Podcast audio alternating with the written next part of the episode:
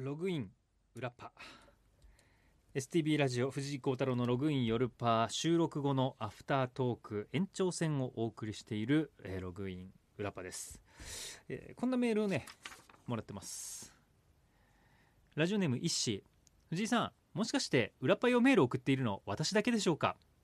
それはともかく内田真彩さんのライブ行ってきました。可愛いですね。衣装から曲やバンド良かったです。熱気がすごかった。光の演出も最高でしたよ。えーっとまあだけといっても過言ではない。っ ていやもちろん送ってくださる方もいるしただね結構裏パーテって明確に書いてないからこれは本編に送ってきたものなのか裏パに送ってきたものなのかっていうのもある。うん。何なんだろうね。何なんだろうねってことはないけどそれはねあの普通にラジオでオンエアになってないのでそっちに比べたらメールを送ろうっていうふうにもならないしね。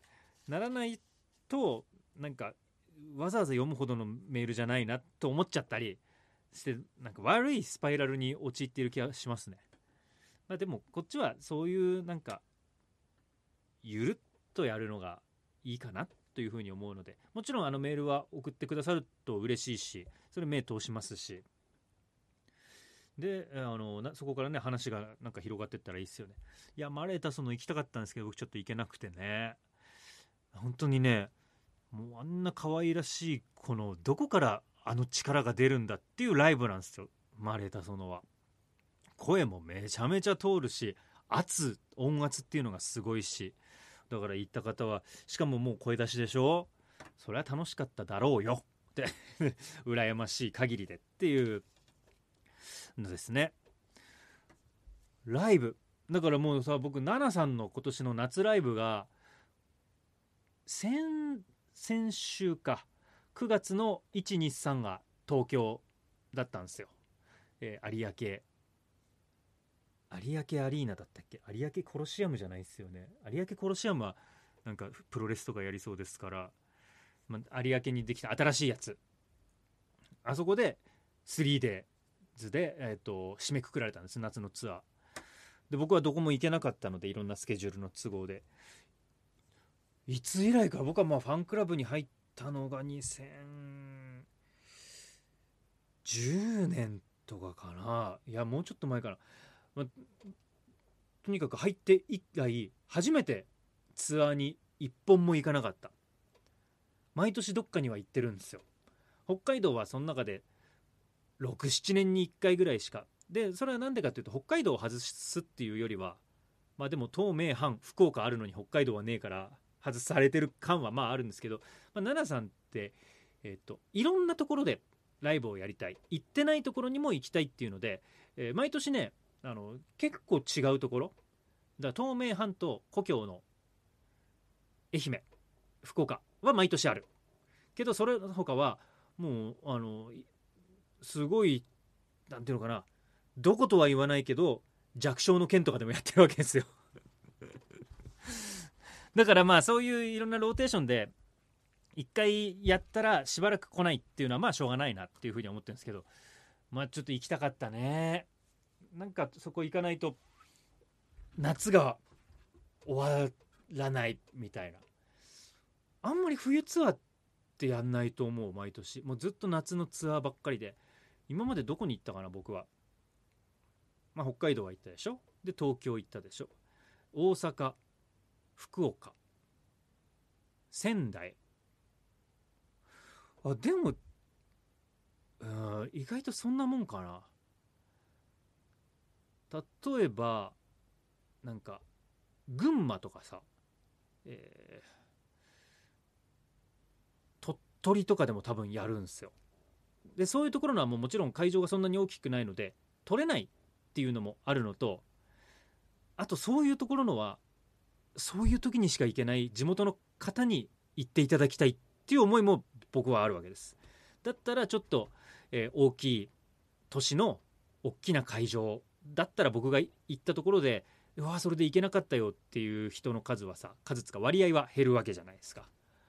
だから、うん、あんまりで仙台はまあ近かったのでね北海道からも飛行機1時間ぐらい1時間もかかんないんで行くのかなだしっていうのはあるけれども、うん、だからまあまあねそういう遠征でいろんなところに行って、まあ、逆にね地元の人じゃなくて観光客に来てもらってそれで地域が潤うっていうのも一つの目的でもあるだろうからさ、まあ、別にあの遠征でそういうちっちゃい会場に行く人がダメとか全くそういうことではなくてね。ただ単に僕のなんとなくの考え方でそうだっていうだけ、うん、大阪多いね。大阪はね結構なんていうか飛行機が安かったんですよ。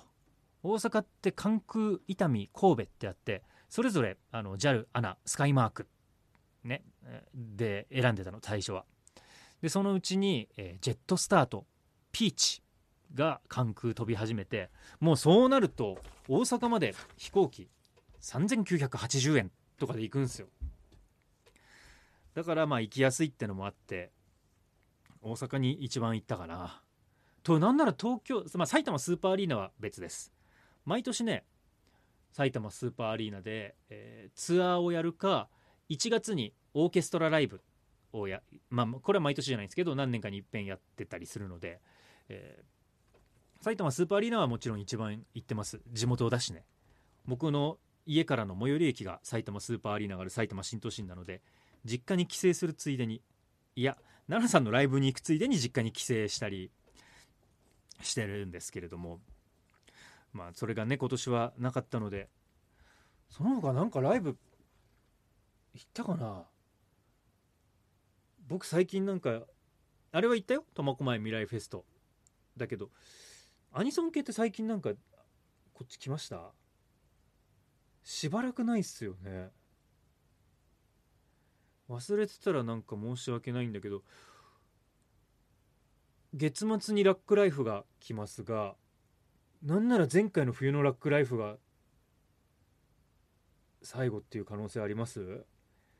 3月ぐらいに来ましたよね。あのなんかコロナかなんかで延期になったやつが3月に入ってきて1月と3月と2回来たんですよラックライフ。そのうちのどっか。可能性としてあでもあれはいつだったんだ？うわ明確に出てるし。何の歌を歌っていた人かも出てるしちょっと今名前がポッと出てこない。あの子ですよ。ゲストでも来てくれたよ。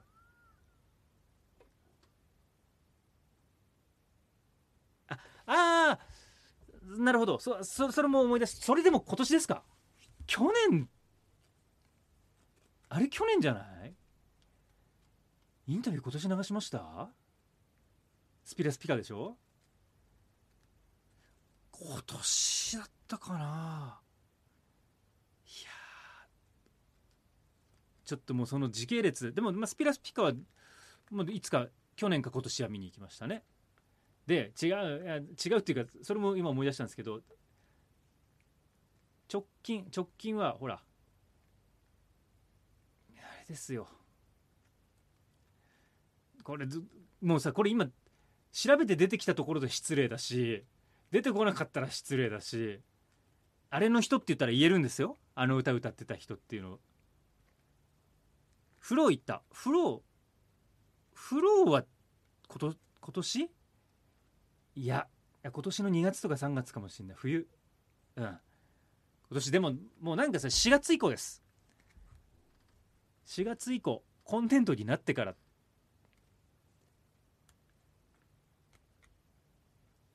あんまりゼップ界隈とかねキューブガーデンもしばらく行ってない気がしますもん。いやでもねスピラスピカ5月。おお結構もっと前のような気がしてたけど5月ですか。さらにさらにそのスピラスピカいやななんなんでだろう。ほらこれ僕が今あの歌の子って言ったら言えるんですよ。ちゃんと分かってる。でもそれを今このスタジオの外にいる姉様に言って姉様がスパッと返してくれたら面ツは保てると思うんですけどそれで姉様も「うわー誰だっけうわー出てこない」ってなったらこれ何よりも失礼なことになるので ちょっと姉様には一応言わ言わないでおこうかなって思ったもうもうこの時間は無駄ですから。はい。じゃあちょっと一旦そでも多分それが最後だな。スピラスピカのね近くで行ってるんです僕。でも夏いわゆる夏になってから行ってないんだ。あんまりなかったかな。はあ。札幌ドーム北エールゼップ札幌キューブガーデン。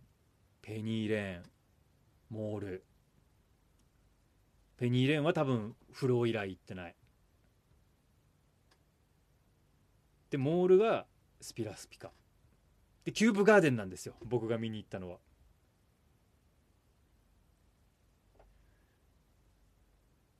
でもこれ聞いてる人もちょっとさそれは気持ち悪いよってなるよね。じゃあ僕がもう一人で調べて一人であってなって言うのが正しいんですね。えー、っとあ分かった。出てきた。あのねその作品を調べてそこで出てきた。でこれもあの失礼になると思って言わなかったんですけど番組にもゲストで来てくれたことがある方。でその時はねあれは何の作なんあのエンゲージキスっていう作品だったと思います。恋愛脳という曲を。で今年は江戸前エルフ。でその前で言うと僕が好きだったのはあのシグルド・リーバだ七尾あかりさんです。それはあと今年はゲストに来てくれてないんですけどライブだけ僕見に行って。すごい七尾あかりさんのライブいいんですよ。もう今ここで言うともうフォローフォロー祭りみたいになっちゃうんですけどたまたま今あの度忘れしてたっていうね。そう七尾あかりさんのね。いやよかった。でもそれぐらいですね。いやどうですか？ラジオのなんかさ昔のテーマだとこういうのをやってたじゃないですか。最近行ってよかったライブとか、えー、でもなかなかね30分で週ごとにねテーマ作るようにしたからそういうのもできないんですけども音楽特集とかでねそういうのもやっていいっすよね。あでもなんかやったなこの前。実際に見て盛り上がった曲リクエストみたいなのやりましたね。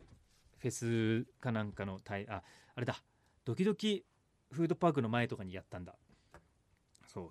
まあそんなねライブの話とかもぜひしたいですね。あと音楽特集え実際どうなんですか？今ラジオで JK の曲は流すのはなんかかんあの別普通に流してる STB ラジオは。いやいいっすよねっていやこれはもうそれぞれのなんか考え方があると思うんです。企業の考え方は企業の考え方。個人の考え方は個人の考え方とか。で、えー、僕はねなんか CM にそこのタレントを起用しないっていうのはなんかいやそうじゃないんじゃないかなって僕は個人的なねふうには思いますけど。だって言ったらその今出てる方々でも被害を受けて我慢して、ね、そういう形があっちゃいけないけども売れるためにとか人気になるためにっていうのを耐えてきた人たちに対してそれで出番をなくしてしまうっていうのはわこれはもうそれこそ救いがないんじゃないのかなっていうのは思うので事務所がやったことは事務所がやったこと。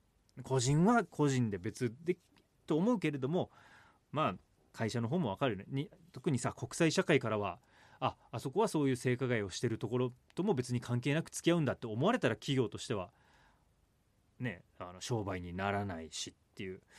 なんか見たね記事でね。ああなるほどって思ったのが、えー、やっぱ企業っていうのは日本だけじゃなくて世界にも物を売るし世界からの評価っていうのが株価とかにも関わってくるのでそういう対応するのは仕方ない。で放送局は別にじゃあ日本のテレビを世界の人に見てもらうわけじゃないから、えー起用することに別に何ていうのかな周りからの見方っていうのを気にしないっていうのを見てああ言われたら確かにそうかもしんないなってそういうなんかメカニズムがあるんだなっていうふうには、まあ、思いましたね。なお僕は今、えー、と関ジャニ∞が好きになっております。っていうのはあのね今回は本放送でもドラマの話をちらっとしましたが、えー今回やってた「警部補大魔神」っていう生田斗真君が主演のドラマを見てたんです。でそれの主題歌エンディング主題歌が関ジャニ∞の「水星と狼」っていう曲なんですよ。で最初関ジャニ∞が歌ってるっていうのは全然知らないで普通にドラマだけ見ててでドラマのエンディングでかかってくるのでああかっこいい曲だなっていう風に思って3話ぐらいまで見た時にあちょっとやっぱこの曲気になるから誰歌ってんだろうって見たら関ジャニ∞ってなってえー、そうなんだ。で今度はそれがちゃんともうさ関ジャニ∞が正式に、えー YouTube にプロモーションビデオミュージックビデオを公開してたからミュージックビデオを見たらまあそれがかっこいいんすよね。あのねダサかっこいいの。もうなんか関ジャニ∞のあの関西のノリみたいなのとしっかりとキレッキレのダンスをするっていうコミカルな感じとかねすごい良くてもう僕全然 YouTube とか見なかったのに今毎日1回はその関ジャニ∞の彗星と狼をあ狼と彗星だ。狼と彗星を、えー見ながらなんか気分を高めてるっていう。あ防災ダンスじゃなくて僕はこっちのダンスだったら楽しくできたのかもしれないっていうふうに思うぐらい。それをね、えー見てますねっていう、はい、昔ね多分帯番組だった時って月曜日から木曜日のジャニーズリクエスト祭りみたいなのもやったことありますよね。多分ねアイドルの話をする曜日もあったので。いややりたいのはねやりたいですけどもね。今の若い子たちのは分かんない、えーあれは分かるよ。トリリオンゲームの曲。ススノーマンの。タイトルは知らない。けど曲は分かる。ドラマの主題歌とかになってたら分かるかな。はい。じゃあちょっとど木曜日普段と違う曜日なので見てる人がどういう感じなのかは分かりませんがちょっとだけツイキャスをしましょう。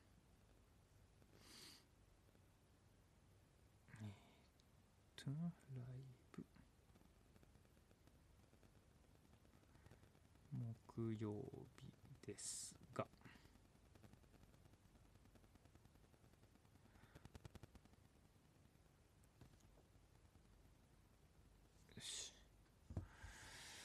あと僕は最近そのエンタメライブとかいう話で言うと映画を見に行きたいっすね。あれですよ。サンドランドですよ。サンドランド早くしないとなんか今もうさあの札幌ファクトリーは1日2回の公演ぐらいになっちゃってるので早く見ないと終わっちゃう。鳥山明さんのね。8月から公開になってるのかな。それも見に行きたいでしょ。で番組では先週激推ししました「シティーハンター」もねあるし。あとなんか最新情報はあんまり見てないからわかんないですが。そんな感じかな。これなんだ？今ツイキャスを開いてるんですがリクエストと参加者一覧承認。わ承認なんだこれ？なんか僕の声が中から入るって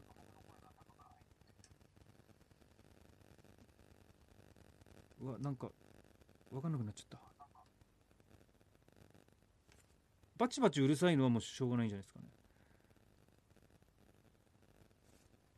えーパンダ。コラボを終了しました。何ですか？なるほど。これを見てたリスナーさんがコラボボタンを押してコラボってことがあるんですだからこれこれに入ってき一緒にやりましょうっていうのを間違えて押しちゃったのか。で僕がそれを承認しちゃったからその人とつながってパンダとつながっちゃった。けどパンダはやべえって言ってすぐ終了ボタンを押したってことですね。ああこういうのがあるのね。え、もうまあしょうがない。ダッフィーどなたがコラボをしちゃった感じですね。あそれで一緒に放送とかができるのか。いやいやいや。なんか iPhone15 が発表になったっていうのを朝のあの番組の中で話をニュースは扱ったんですよ。わかんないですね。そこでも言ったけど僕は今年になるまで iPhone8 だよ。8から15ってどれだけなのよ。で今年になってえっと SE に変えたんです。だまあ高いさあの十何万するのなんて買えないし。でそん基本だってスマホでやることは何ですか？これを見てる方々。まあこうやってねあの配信を見てくれるとかあとはネット検索、えー、アプリでゲーム LINE エロ動画ぐらいでしょ。まああと写真撮るか。だから写真の画素数がめちゃくちゃ良くなってるとか後からピントを合わせられるとか、うん、あったけど正直だって今の俺この SE のこれでも多分1000万画素ぐらいあるんだと思うんです。それを使いこなせてる気がしないし僕の目ではじゃあ1000万画素と1500万画素の画像の違いっていうのを見分けられる自信もないのでとりあえず買わないですね。あとサイズがでかいのがね6点なんでしょ？僕はもうこの片手で操作できる4.7インチサイズができればいいなと思うので SE にする時もまあ8とかさ9 9ってないんだっけ？iPhone8 になったらもう10になったんでしたっけ？わかんないけどそういうあのナンバリングから外れたやつでも全然いいやと思ってそれにしたんですよね。うん。08金銭カットひなぴー iPhone の画素数の違いは拡大した時に進化を発揮しますぜ。そんな何かを拡大してみるっていうことない。だって一応さ時々パソコンに画面じゃない写真を写すんです。保存作業として。でもパソコンで見ることないしね。ほぼもうこの iPhone の画面で収まるからさそんな拡大しないじゃない。拡大するのはなんかあれかい？あのアイドルのグラビア写真とかでニプレスが出てないかとか見るときじゃぐらいじゃないの？それ。もうそれぐらいだから全然ね今のでいいのよ。なんなら500万画素で足りるんじゃないかと思うもん。まあまあ毎回新作が出た時に買う人はすごいなって思う。全然ねそれは趣味だからさどこにお金をかけるってのは人それぞれなのでいいですけど僕みたいにさ飲んだらなくなってしまうお酒にお金かけるのありえないって思う人ももちろんいるわけで。でそれ十何万払ってもさその分サクサク動いたりしてじゃあ時間が短縮されるとかね塵も積もればでしょ？その動作速度の速さとかも。そっちに価値を見いだす人もいるので別にいいんですけどね。僕はそんなに最新は買えませんぜっていう、うん、だから、しばらくあと今年になって SE に変えてるから3年ぐらいはこのまんまいけますね。まず。で3年後に新たなこのサイズの iPhone が出てくれたらそれに変える。だってこれだっていくらだったんだっけな。確か14とかが発表になったから SE もちょっと安くなったんじゃなかったかな。でさらにお正月。1月の3日2日3日だったか3日4日は、えー、iPhone アップルがセールをやる、えー、アップル製品を買ったら iPhone の場合はえー、っと5000円分ぐらいのアップルウォレットがもらえるっていうキャンペーンをやってて。アップルウォレット？なんかわかんない。アップルペイ？わかんないけど。なんかもらえるっていうのをやっててその時にじゃあそれに変えよう。でさらにコンビニで iTunes カードを買うと10%キャッシュバックみたいなのもやってたからコンビニで買ってそれを一旦アップルにチャージしてそれで支払いをするっていうのでなんとか1円でも安くしようと画策してやったので。まあね。結果多分4万円台ぐらいになったんじゃないかな。実質。4万9800円とか。それぐらいになったと思うんですけど。まあまあまあ。っていう感じですね。えー、っとあとダッフィーは9月に小樽アニメパーティー。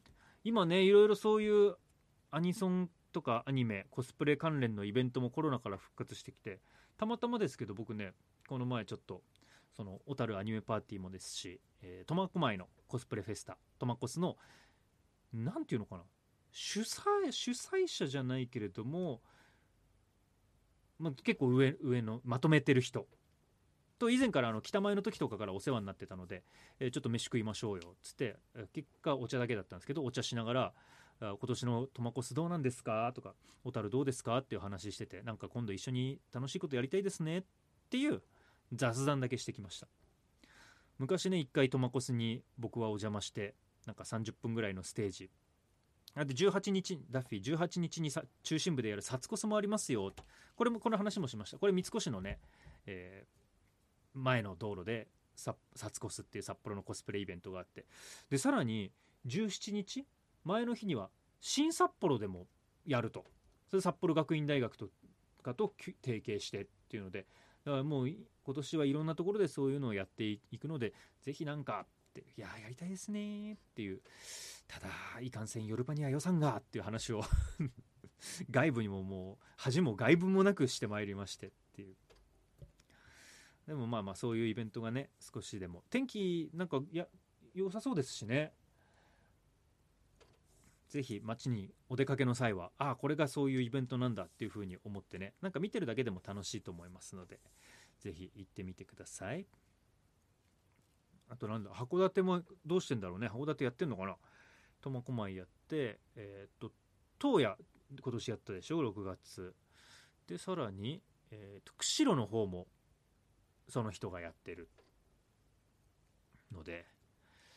あとはあれだ。20三市っていう2日間岩見沢です。今岩見沢であのまあアニソンに限らずポップカルチャーのイベントがあってダニーさん北谷宏さんと遠藤さん遠藤正明さんが、えー、2日間とも両方とも出てくれるっていうのがあってねそれも行きたいなっていうふうに思ってるんですよね。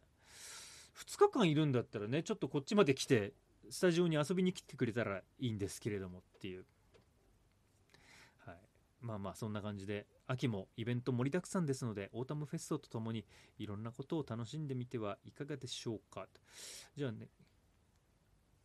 はい。じゃあ、えーと、そろそろ締め切りだそうです。のでいつもとは違う時間の、えー、木曜日にお付き合いいただきあ金剛提督もこんにちはと言います。来てくれたんですけれども。はい、えー、来週はまた金曜日収録予定です、えーその前にまずは、えー、9月16日土曜日夜の STB ラジオ藤井幸太郎のログインヨルパ聞いてください、えー、ポッドキャストとかで聞いてる人はぜひラジコのタイムフリーでどうぞログアウト。